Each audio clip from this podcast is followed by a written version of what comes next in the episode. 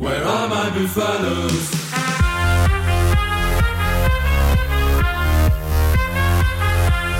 Bonjour et bienvenue dans Démol et Débat, votre émission dominicale qui revient sur votre samedi rugby, une journée renversante hier. Et pour en parler avec moi, on va retrouver nos, nos expatriés de la rédaction. On commence avec Arnaud Bordelais depuis Paris. Bonjour Arnaud. Salut Baptiste. Et on retrouve depuis la région Auvergne-Rhône-Alpes Nicolas Zanardi. Bonjour Nicolas. Salut Baptiste, salut Arnaud. et bonjour. Les clubs que vous suivez ont, brillé hier en, s'imposant à l'extérieur. On va commencer l'enseignement du, week-end en, ciblant la victoire de, Lyon à Montpellier. Les Montpelliérains, champions de France, Cal, c'est leur troisième défaite consécutive. Arnaud, la deuxième euh, consécutive à, domicile. C'est inquiétant ou pas pour, pour les Montpelliérains euh, en fait, c'est pas tant que ce soit une deuxième défaite qui, rend la chose inquiétante, euh, c'est plus le contenu. Comme l'a dit Philippe Saint-André, Montpellier a joué un peu à la baballe. On les avait vus contre, contre Toulouse quand même faire un, match plein et entier où ils s'étaient créés de nombreuses occasions, où ils avaient répondu dans le, dans le défi, dans le combat. Euh, d'ailleurs, moi personnellement, j'avais pris un pied énorme à regarder cette rencontre qui, qui vraiment été une ode de rugby où c'était un des tout meilleurs, sinon le meilleur match depuis le début de la, de la saison et, et, Montpellier avait, avait joué un très très bon rugby. Alors là, effectivement, contre, contre Lyon, Montpellier a, été battu dans l'engagement, dans l'agressivité, dans la détermination. Ils ont perdu beaucoup, beaucoup de, collisions. Et, euh, à ce jeu-là, malheureusement, euh, c'est pas Nico qui va me contredire, mais quand on perd les collisions, c'est compliqué de gagner un match. C'est sûr. En plus, ce, qui, de... cette rencontre? Ben, ce qui est frappant concernant Montpellier, d'abord, c'est euh, d'une, on sait historiquement que digérer un titre, c'est compliqué. Euh, en top 14 du moins. Il s'est avéré que Montpellier était champion de France au terme d'une finale contre Castres qui était très ouverte, qui était un petit peu euh, aux antipodes de leur jeu, habituel. J'ai envie de dire Montpellier, qui était quand même très renommé pour euh, bah, son ADN du combat, d'un gros jeu au pied de pression, d'un pack dominant. Ils avaient surtout brillé derrière par quelques inspirations. Et alors, est-ce qu'ils se sont un peu endormis sur, sur cette chose-là? J'ai l'impression qu'ils ont cherché à faire évoluer leur jeu euh, de manière euh, à être agréable à regarder, peut-être, à, vouloir franchir un cap, mais ils ont perdu un petit peu cet ADN combattant, guerrier, euh, d'un pack qui, pack, pardon, qui malaxe un petit peu tout le monde. Et il s'est avéré que Lyon, qui avait besoin de faire un gros match, justement, en étant conquérant devant, en étant régulier sur le combat pendant 80 minutes, les a piégés là, clairement. Et, et ben Montpellier a constaté les dégâts parce qu'au final, il n'y a, a, même pas eu photo. Quoi. Moi, là où je rejoins Nicolas, c'est que Montpellier est champion. Le titre, évidemment, il faut le digérer. Mais ce qui change, c'est le statut du club. Aujourd'hui, tout le monde veut le scalp des Montpelliérains tout le monde veut se taper le champion de France. Et, or, l'an dernier, quand les clubs se déplaçaient à Montpellier, bah, ils allaient chez un club qui souvent était dans le ventre mou. Aujourd'hui, on va à Montpellier parce qu'on veut taper le champion. Et ça, ça change beaucoup de choses. D'autant plus que le contexte lyonnais, Xavier Garbajosa avait besoin d'une, et son équipe avait besoin grandement d'un succès. Donc, voilà. Après, moi, enfin, j'ai pas grande, grande inquiétude pour, pour Montpellier avec l'effectif qu'ils ont, avec euh, la qualité dans le, dans le staff technique qu'il y a. Bon, bah, Montpellier sera en rendez-vous du top 6. Euh, j'en prends, j'en prends le pari. Oui, et puis surtout, ce match-là peut peut-être servir de déclic euh, sur le côté. Euh, on va peut-être revenir à ce qu'on sait faire de, très bien. Voilà. Nicolas, du, côté du loup, alors il y a 15 jours de ça, on pouvait être inquiet pour Xavier Garbajosa avant la réception de, Lyon la semaine dernière. Euh, deux victoires plus tard, tout va bien au final. Ben, tout va d'autant mieux qu'ils ont progressé. C'est-à-dire que là où Lyon était alarmant, notamment après le match de Clermont, on avait l'impression de voir une équipe en régression constante match après match. Euh, il s'est avéré qu'il y a eu un petit déclic contre Bordeaux avec l'entrée des remplaçants, des cadres qui avaient été un petit peu euh, mis devant leurs responsabilités, qui a fait beaucoup de bien. Et là, ils ont fait un match plein sur les secteurs où ils étaient en difficulté depuis le début de l'année. Ils ont réussi une entame, chose qu'ils n'avaient pas fait de la saison, hormis contre le Stade français, où pour le coup, ils s'étaient arrêtés à leur entame. Euh, ils ont été plutôt bons en conquête. Ils ont été bons en défense, parce que c'est une équipe qui prenait énormément de, points depuis le début de la saison, plus mauvaise défense du championnat. Et puis, ils ont été bons sur la base du jeu, euh, sortir de son camp proprement, ne pas prendre d'initiative un peu folle. Jean-Marc Doussin a beaucoup apporté, pour le coup, au poste de demi-mêlée, parce qu'on connaît Baptiste Couillou, qui a un feu follet, qui était malade, qui n'a pas joué, Jean-Marc Doussin a remarquablement euh, euh, assumé cet intérim dans un style très sobre, mais peut-être qui était celui qu'il fallait à ce moment-là pour cette équipe-là, en tout cas. Voilà donc pour cet enseignement du week-end. Donc Montpellier calme, mais pas, pas, d'inquiétude pour, pour les Héroltais. Et à force, on va, on va retrouver un championnat avec euh, neuf gros prétendants à, ce top 6, avec des équipes comme Lyon, comme Clermont aussi, qui, qui retrouvent de, de l'allant. On bouleverse un, petit peu lors de l'émission pour rester en top 14. Messieurs, on va passer tout de suite à vos coups. Et, Arnaud, on va forcément parler de, de ce coup de cœur pour, les, pour, la, pour la remontada des, des Parisiens, si on peut utiliser ce terme, hier au hameau. Je crois qu'on peut vraiment l'utiliser parce que euh, euh, je crois qu'il y avait 22 points à moins de 20 minutes de la fin d'écart entre les deux équipes. il y avait un niveau de jeu. je vais peser mes mots. Je ne vais pas dire calamiteux, mais un niveau de jeu quand même assez, assez pauvre jusqu'à présent. Il y avait une bonne entame de match de la part des, Parisiens avec cet essai de, Paul Gabriag et ce choix pertinent, judicieux de prendre cette pénale touche alors que trois points s'offraient à eux. ils avaient franchement, les Parisiens avaient pris le match par le bon bout et puis après euh, extinction des feux quoi. Plus grand chose euh, pris euh, dans l'engagement pris par la vitesse des, palois. Des palois qui n'ont pas non plus joué un très très grand rugby on va pas on va pas se mentir c'était pas un grand match c'était pas un match de, très haut niveau techniquement. Mais il y a eu ce, bah, ce déclic, ce carton rouge de, de Marcos Kremer, qui réussit finalement plutôt bien aux, aux, Parisiens. Il y a eu une révolte, les joueurs se sont pris en main et, et derrière, euh, on peut que saluer la performance des, des stadistes qui, qui, vont chercher cette victoire sur le, sur le gong. Euh, comme quoi, faut jamais, jamais enterrer le Stade Français. J'ai souvenir l'an dernier, pareil, où contre Castres, futur finaliste du championnat, euh, ils avaient joué euh, durant euh, une heure à, à, à 14, suite au carton rouge de Paul Allo Emile. Oui, Paul Allo Emile. Et ils avaient quand même battu le, le futur finaliste du, du championnat. Donc tout ça, évidemment, euh, conjugué avec un contexte un peu volcanique, un peu sulfureux euh, depuis 15 jours, 3 semaines, euh, je crois que bah, finalement, ce contexte, il convient bien aux joueurs du Stade français qui, depuis, j'ai envie de dire, 20 ans, vit, vit ce genre de, de, moment. Je rappelle qu'en 2015, pareil, il y avait eu ce, déclic sur un match à Colombes contre le Racing où Sergio Parissé, très injustement, avait été exclu. Euh, finalement, euh, bah, le Stade français s'était quand même imposé au Racing. On était au début du printemps et, et, dans la foulée, le Stade français avait déroulé euh, son rugby et s'était imposé euh, pour aller chercher le Brennus. Pour insister sur, sur, cette folle remontée, Arnaud, on a l'impression qu'ils, qu'ils savaient qu'ils pouvaient le faire, les Parisiens. Dans les décisions, elles sont toutes bonnes, les décisions en fin de rencontre. Ils vont chercher ces trois points, pas pour avoir le bonus, pour revenir gagner. Enfin, tout est... Ils étaient en confiance presque, on a l'impression, alors que ce n'était pas le cas des dernières semaines. Non, c'est sûr. Alors, est-ce que c'est de la confiance? Est-ce que c'est de la Est-ce qu'il est... qu maîtrise totalement le rugby? Honnêtement, j'en suis pas totalement convaincu parce qu'on le voit quand même sur sur toute la première partie du match, excepté le, les dix premières minutes où euh, la maîtrise du rugby est, pas est pas affirmée. Euh, je, crois surtout que les Parisiens, euh, vu le contexte ambiant dans la capitale, il y a une sorte de révolte. Et puis alors, moi, ce qui m'a quand même assez j'ai envie de dire, peiné quand même pour les Palois. C'est l'écroulement de, de, de, de, de la section. C'est assez incroyable. Euh, autant, effectivement, euh, euh, ils avaient inscrit quasiment 30 points. Je crois qu'il y avait 29-7 à, à, la pause. Et ils sont revenus, euh, voilà, petitement, bras, bras fébriles, jambes fébriles, euh, et, et, puis, et puis tout d'un coup, ils se sont, ils ont totalement disparu des radars. Hein. Même les radars les plus perfectionnés, là, ils, ils trouvaient plus personne. Hein. Ouais, c'est ce que j'allais dire, si je peux mettre mon petit grain de sel, l'écroulement de, de, peau. Les décisions de Paris pour gagner, elles sont liées à, à cette sensation d'écroulement, parce que les Parisiens, ben, sur le terrain, ils voient que les Palois sont en train de s'écrouler, et de fait, ils savent qu'ils vont gagner. Très certainement, l'écroulement de Palois, il est. Quand c'est Piccheroni dit on est les rois des cons, c'est quand même très fort, et... mais il y a une fragilité mentale, en tout cas, qui est, qui est, qui est inquiétante pour eux. Ouais. Voilà donc pour, pour le gros coup des, des Parisiens hier. Trois équipes prétendantes euh, au maintien ont perdu à domicile. Il y avait donc Pau. Il y a eu aussi euh, Perpignan contre Clermont. Et la troisième rencontre, et, et la plus lourde, hein, c'est le C à Brive.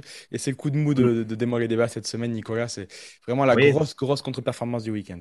Bien sûr, parce que même si Toulouse avait aligné quand même une, une grosse armada à Brive, comme souvent euh, sous Hugo Mola, euh, l'écroulement de, de, de, Brive, bah, voilà, il a bah, il a provoqué la décision que l'on sait, c'est euh, à, savoir pardon, la mise à l'écart de Jérémy Davidson qui, qui couvait manifestement. Euh, de l'extérieur, j'ai le sentiment que la saison de Brive est partie de manière très négative au moment de la blessure du capitaine Saïd Iresh.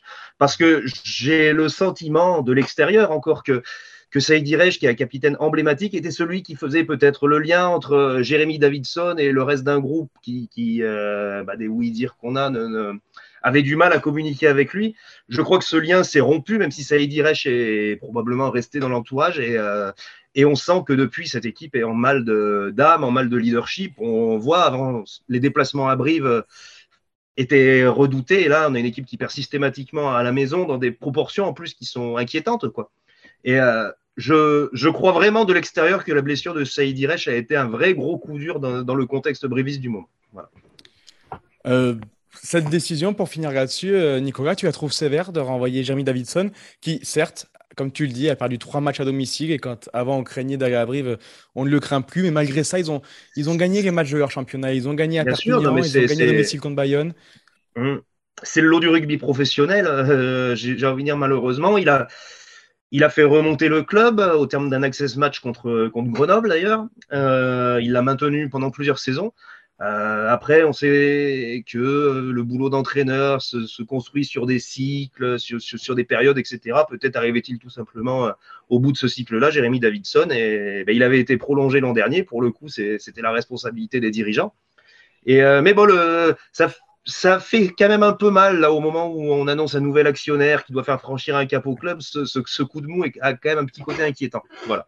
il ne faudrait pas, comme c'est arrivé dans d'autres clubs, que le projet pharaonique euh, s'écroule avant même d'avoir été commencé. Voilà donc pour, euh, pour les Brévis qui s'inclinent à domicile, 7 à 45, voilà, très très lourde défaite contre, contre les Toulousains après déjà un succès, une défaite 47-0 à Toulon. Les Brévis qui se déplaceront donc sans Jeremy Davidson la semaine prochaine au, Stade français pour rejoindre voilà, vos deux coups. On ferme ce, chapitre sur, sur le top 14 pour en ouvrir à nouveau celui du, du 15 de France. La tournée de novembre n'est pas encore là, mais, mais ça va, on va commencer à en parler parce qu'en début de semaine, Fabien Galtier annoncera sa liste des 42 joueurs qui prépareront donc cette tournée. Euh, bon, mais il y a, comme toujours dans le rugby, beaucoup de blessés, beaucoup de forfaits pour cette tournée en ce début de saison. Euh, bon, on va commencer par, par devant, messieurs, mais Arnaud, quelles sont, quelles sont les surprises, les joueurs qu'on peut attendre rejoindre le pack de l'équipe de France pour remplacer ben, les Bailles, les Cross notamment? Alors, des, surprises, euh, je ne sais pas si ce sera vraiment des, des, surprises.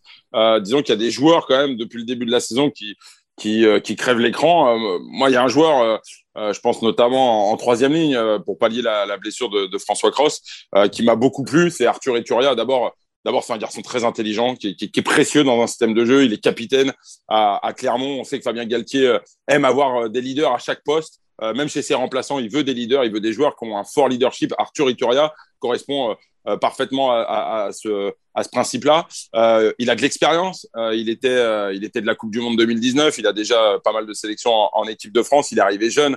je crois que c'est un garçon, oui. Moi, moi, honnêtement, très sincèrement, je, c'est quelqu'un que j'aimerais revoir en bleu, en tout cas dans le groupe des 42 à minima, pour lui redonner une chance parce qu'il a disparu lui aussi des radars depuis, depuis ce mondial au Japon. et, et, Arthur Ituria, j'ai souvenir de ce match contre, contre La Rochelle où on, annonçait euh, euh, les Clermontois un peu dans le dur. Euh, franchement, il fait un match titanesque dans, l'alignement, notamment dans la lecture du, du, du, des lancers adverses. Il a été, je crois qu'il, ouais, je crois qu'il vole trois ou quatre ballons sur ce match-là. Il a été, il a été malin. Je, revois encore une action où, voilà, il gratte des ballons au sol parce, qu'il a le bon positionnement, parce qu'il, voilà, enfin, honnêtement, j'ai, voilà, je, si Arthur Turia euh, j'en serais ravi. Euh, je pense qu'il y aura un match avec euh, peut-être, euh, j'allais dire Olivier, non, c'est pas Olivier, avec, avec le jeune Rouma qui, qui, joue au Stade Toulousain avec Alexandre. mais moi, je mettrais un billet sur Arthur Ituria, de par son expérience, de par, de par ce, cet excellent début de saison qu'il réalise. Nicolas, quelles sont les tendances pour remplacer au contraire un numéro 3 après le forfait de, de Cyril Bay devant encore? Un numéro 1, tu veux dire? Ben, De toute façon, on a Jean-Baptiste oui, Numéro 1, mais c'est un numéro 3 qui va après, derrière, il y a des garçons comme Danny Priso, comme euh, Reda Wardi, comme euh, Jérôme Ray, le Lyonnais, qui, qui, sont là. Je pense que Sébastien Tao, le Lyonnais aussi, aurait eu sa chance. Euh, si c'était malheureusement pas blessé la semaine dernière assez gravement au mollet. voilà, je pense qu'on a fait à peu près le tour des. Le, tour, on peut parler peut-être de Tichy, Takas, peut-être, qui sait, mais je pense qu'il part peut-être d'un peu plus loin. Euh, mais, son nom plaît, hein, son, profil plaît en tout cas, parce que ça reste un pilier qui bouge, qui est mobile, qui, qui a du ballon. Euh, après, qu'est-ce qu'on peut dire d'autre? Je ne crois pas qu'il y aura énormément de surprises dans le sens où euh, il y a quand même eu beaucoup de joueurs qui ont été vus depuis la prise de fonction de Fabien Galtier. Et euh, je pense qu'il va surtout chercher à se rassurer sur des joueurs qu'il a déjà vus ou qui ont déjà goûté à son système d'entraînement. On n'est pas à l'abri d'un ovni derrière, peut-être le petit Dréan de Toulon, qui sait, pourquoi pas, pour, pour faire partenaire d'entraînement, ce serait super pour lui. Mais je ne crois pas qu'il y aura beaucoup de, de, noms qui vont sortir de nulle part. Peut-être des retours, un boutier peut-être pour remplacer Jaminet qui s'est fait mal à la cheville ou, ou un Buros. voilà, mais bon, il restera du, du Dulin, il restera quand même des, des tauliers du, poste pour et Ramos, bien sûr, évidemment, pour, pour, assurer. Donc, euh, je pense pas, voilà, d'Antificou au centre, je pense pas que ça, que ça puisse bouger. Je crois qu'Entamac est quand même dans les temps pour, pour euh, revenir en forme, comme Romain Taofifenua, le Lyonnais d'ailleurs. Il y aura peut-être moins de turnover qu'on aurait pu le craindre euh, à un moment donné. Moi, je rejoins Nicolas sur le, petit Dréan. Je trouve que l'histoire serait belle.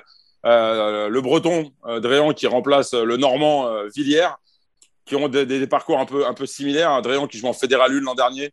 Euh, ils aiment le staff, ils aiment ces histoires. Voilà, euh, ces profils un peu atypiques, des joueurs qui se construisent un peu différemment des autres et qui, euh, et qui du coup, peut-être, on se, se, surcroît de, d'âme, de, de, de, passion, de, voilà, contrairement à d'autres qui sont un peu formatés dans les, dans les centres de, de formation, sans leur jeter la pierre, puisqu'il faut, faut un juste équilibre, comme l'a dit Fabien Galtier, le sélectionneur. Mais ouais, le petit Dréan serait une belle histoire. Franchement, je trouverais ça chouette parce que, euh, parce que ça donne aussi beaucoup d'espoir pour plein de joueurs qui sont aujourd'hui en Pro D2, qui sont en, qui sont en national. Et, euh, et pour l'histoire du rugby français, ce serait super. Et même pour la promotion du rugby en Bretagne. Et puis on rappelle que c'est une liste de 42. Hein. ce, n'est pas pour être titulaire à l'aile du 15 de France, c'est essentiellement pour être partenaire d'entraînement. Donc euh, sa place serait vraiment tout sauf usurpée dans ce, dans ce cadre-là. Ouais, ça lui permettra, le cas échéant, à 23 ans, bah, d'y goûter une première fois et peut-être d'y revenir plus tard et, de faire un, premier test, de se montrer une première fois aux, yeux de Fabien Galtier. Voilà donc pour tous les noms qui circulent autour de cette équipe de France et de ce groupe des 42, avant la liste de Fabien Galtier qu'on devrait découvrir donc début de semaine prochaine. On referme ce chapitre sur l'équipe de France pour finir cette journée de, de top 14. On finit l'émission comme toujours avec le prono. Ce soir, Toulon se déplace au stade Rochelet. Alors, c'est jamais évident pour personne d'aller à La Rochelle. Et pourtant, Nicolas, les, les Toulonnais, ils il se déplace sérieusement avec une équipe euh, qui se rapproche de type et, des ambitions, je pense. D'autant plus d'ambition que La Rochelle va évoluer sans buteur, parce que Dylan Leeds, qui avait assuré l'intérim, euh, n'est pas sur la feuille. C'est Jules Favre, je crois, qui, va botter. Alors peut-être qu'il va nous surprendre, Jules Favre, on, le lui souhaite, et ça lui fournirait en plus un argument supplémentaire pour faire partie des listes de Fabien Galtier. Mais ça reste une pièce un petit peu, enfin une pièce jetée en l'air. Le, mot est fort. Hein. Ronan O'Gara sait ce que c'est qu'un buteur. Il l'a certainement vu buter à l'entraînement. Il ne lui fait pas confiance par hasard. Mais bon, la pression de l'événement, ce, ce genre de choses fait que Toulon peut vraiment espérer, je crois. Et puis, ils ont besoin de se prouver quelque chose euh, vraiment sur un, sur un déplacement chez, un gros bras. Je crois que ça sonnerait définitivement leur retour au premier plan s'ils arrivaient à, à, battre le champion d'Europe euh, chez lui. Et je crois qu'ils vont se donner les moyens de le faire, en tout cas. La compo des, Toulonnais, donc je donne rapidement avant que, avant que tu enchaînes Arnaud sur ton avis. Ils auront une compo avec Priso, Bobigny et Gigashvili en première ligne, Tanguy et Alain Ouessé en seconde ligne, Duprez, Bastaro et Olivon capitaine en troisième ligne, une, charnière Serein et Ouest, Ozel c'est Wayne Nicolo et Colby, au centre Saint-Zel, l'ancien Rochelet et, Naya, Naya pardon, et Emmerich Luc à l'arrière. Arnaud, tu les sens de faire euh, un coup ces Toulonnais ou pas? Alors, d'abord, en préambule, je vais quand même dire que je suis probablement le plus mauvais pronostiqueur qui existe sur cette euh, terre ovale. Euh, mais alors, je veux pas apporter, euh, je veux pas être l'oiseau de mauvais augure pour La Rochelle, mais honnêtement, La Rochelle qui vient de perdre à Bayonne, je les vois absolument pas perdre chez eux ce soir. Euh, J'imagine mal euh, J'aurais aimé être une petite souris pour être dans le vestiaire après le match contre Bayonne pour écouter les propos de Ronan O'Gara envers ses joueurs et même j'aurais, euh, euh, c'est pas un club que je suis au quotidien, mais j'aurais aimé voir la façon euh, dont ça s'est passé cette semaine du côté de Marcel de Flandre. Je suis persuadé que les Rochelais euh, sont vexés, sont, c'est une équipe orgueilleuse. Euh, dans leur plan de saison, une défaite à Bayonne, c'était probablement pas programmé. je non, j'imagine pas le Stade Rochelet euh, perdre une deuxième fois après cette défaite à Bayonne, euh, quelle que soit finalement l'équipe euh, qui aurait qu'ils auraient trouvé sur leur route ce soir. Ce sera Toulon. moi, je vois une victoire, je vois une victoire des Rochelais, même si effectivement, et j'entends ce que dit Nico, il a raison, la problématique du poste de demi d'ouverture n'est pas simple à gérer pour Ronan O'Gara. maintenant, ce Tony, voilà, on connaît quand même la qualité du, du joueur, du bonhomme. C'est en plus un mec de caractère. Euh, certes, le jeu au pied est aujourd'hui primordial dans, dans, dans, rugby moderne, mais euh, je crois qu'il y aura de l'envie, de la détermination. Euh, et si les Rochelais commencent à gagner des collisions, euh, euh ils n'auront pas forcément besoin d'enchaîner les pénalités. ils trouveront les points avec d'autres alternatives. Et bon, on va faire des Moi, je vais m'inscrire dans le, dans, le, sens inverse. Je pense que ouais, je, je, je vois Toulon gagner. Euh, il y a tous les anciens Rochelais qui, sont là, c'est pas anodin. Ça veut dire qu'on va essayer à Toulon de se raconter une petite histoire, de se construire un, petit truc autour de ce déplacement. Et puis, et puis, et puis, Naya Salevou, euh, Wayne Nicolo Colby, c'est l'arme atomique en bout de ligne. On en avait parlé l'autre fois. Si les conditions sont bonnes, qu'ils ont quelques ballons, ça, ça peut être juste fabuleux. Voilà. Donc, euh, j'attends de voir, j'attends de voir avec impatience si vous avez un billet à mettre, écoutez plutôt Nico, parce qu'il est bien meilleur que moi sur les pronostics. La compo Rochecasse, je vous la donne rapidement avant de conclure. On aura donc une première ligne qu'on aura peut-être euh, avec l'équipe de France la semaine prochaine. Vardy, Borgarit, Antonio. Une seconde ligne, Sazi, Skelton. Une troisième ligne, Tanga, Aldrit, Boudéan. Une charnière donc avec Carbarlo et Soiteni, on, on, en parlait. Ozel, Favre qui devrait buter avec Teddy Thomas au centre d'Anti et, Roule. Et Brice Duguin à l'arrière. Donc voilà, on n'a pas réussi à vous mettre d'accord, messieurs. On part sur un match euh, équilibré, vous serez d'accord avec moi dans, tous les cas. Toulon pour Nicolas et, et Rochelle pour Arnaud, on part là-dessus. Il y a quand même une sacrée équipe hein, quand je quand j'écoute la, composition du stade Rochelet. C'est lourd à tous les postes. Hein. côtés, ça, fait plaisir de voir en tout cas un match du dimanche soir où les deux équipes euh, jettent toutes leurs forces dans la bataille. Ça va être vraiment très très très intéressant. Voilà donc pour ce prono, on devrait se, régaler ce dimanche soir. Merci à vous messieurs. Merci Baptiste. Et merci à vous, les auditeurs, pour votre fidélité euh, à, toutes ces émissions. Et donc, euh, on vous laisse suivre l'actualité du rugby sur rugbyrama et milieuolympique.fr. Bon dimanche à tous. Au revoir.